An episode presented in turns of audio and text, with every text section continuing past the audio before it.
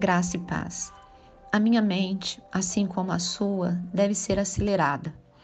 Pensamos no que temos de fazer no amanhã, no depois de amanhã. Cansamos-nos só de pensar. Em nossa mente, fantasiamos, brigamos, casamos, nos alegramos.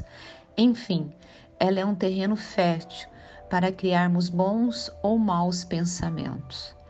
E temos de tomar cuidado porque podemos impregná-la de pensamentos derrotistas que nos fazem perder a esperança.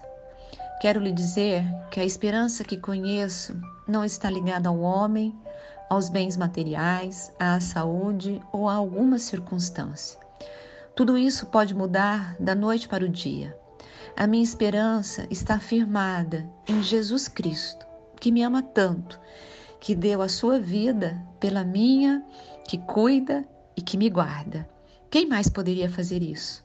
Por isso, em tempos de crise e sofrimento, temos de tomar cuidado para não ficarmos intoxicados por pensamentos negativos.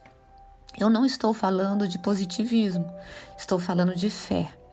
Assim como você, também enfrento lutas e algumas deixam cicatrizes profundas. Perceba que eu disse cicatrizes e não feridas. Por quê? Porque as feridas são formadas e se eu não curá-las, elas podem me deixar doente. E a cada momento que eu passo por uma dificuldade, aquela dor, ela volta tão intensa como no início da minha dificuldade. Mas eu tenho um médico que as curam, sejam elas físicas, emocionais ou espirituais. E esse médico se chama Jesus Cristo. Quando o desânimo, o desespero e a desesperança querem fazer morada no meu coração, eu imediatamente me lembro deste versículo. Eu é que sei que pensamentos tenho a vosso respeito, diz o Senhor, pensamentos de paz e não de mal, para vos dar o fim que desejais. Jeremias 29, 11. Eu descanso, porque sei que os pensamentos do Senhor em relação a mim irão me levar para o centro da vontade dele. Isso significa que eu preciso aprender a entender a vontade e o tempo dele agir em meu favor.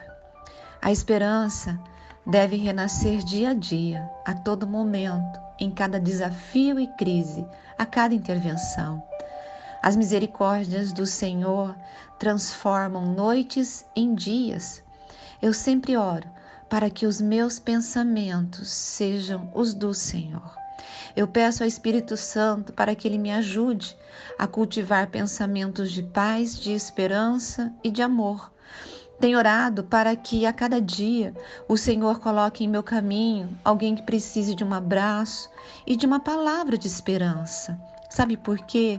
Porque eu quero apresentar às pessoas o Deus da esperança e o Deus da esperança vos encha de todo gozo e paz no vosso crer, para que sejais ricos de esperança no poder do Espírito Santo. Romanos 15, 13. Tenha uma mente com pensamentos do Senhor. Jogue fora todo pensamento ruim e destrutivo. Faça da sua mente um jardim da palavra de Deus e verá que haverá frutos e que Deus o abençoe, Pastora Rose Guglielminetti.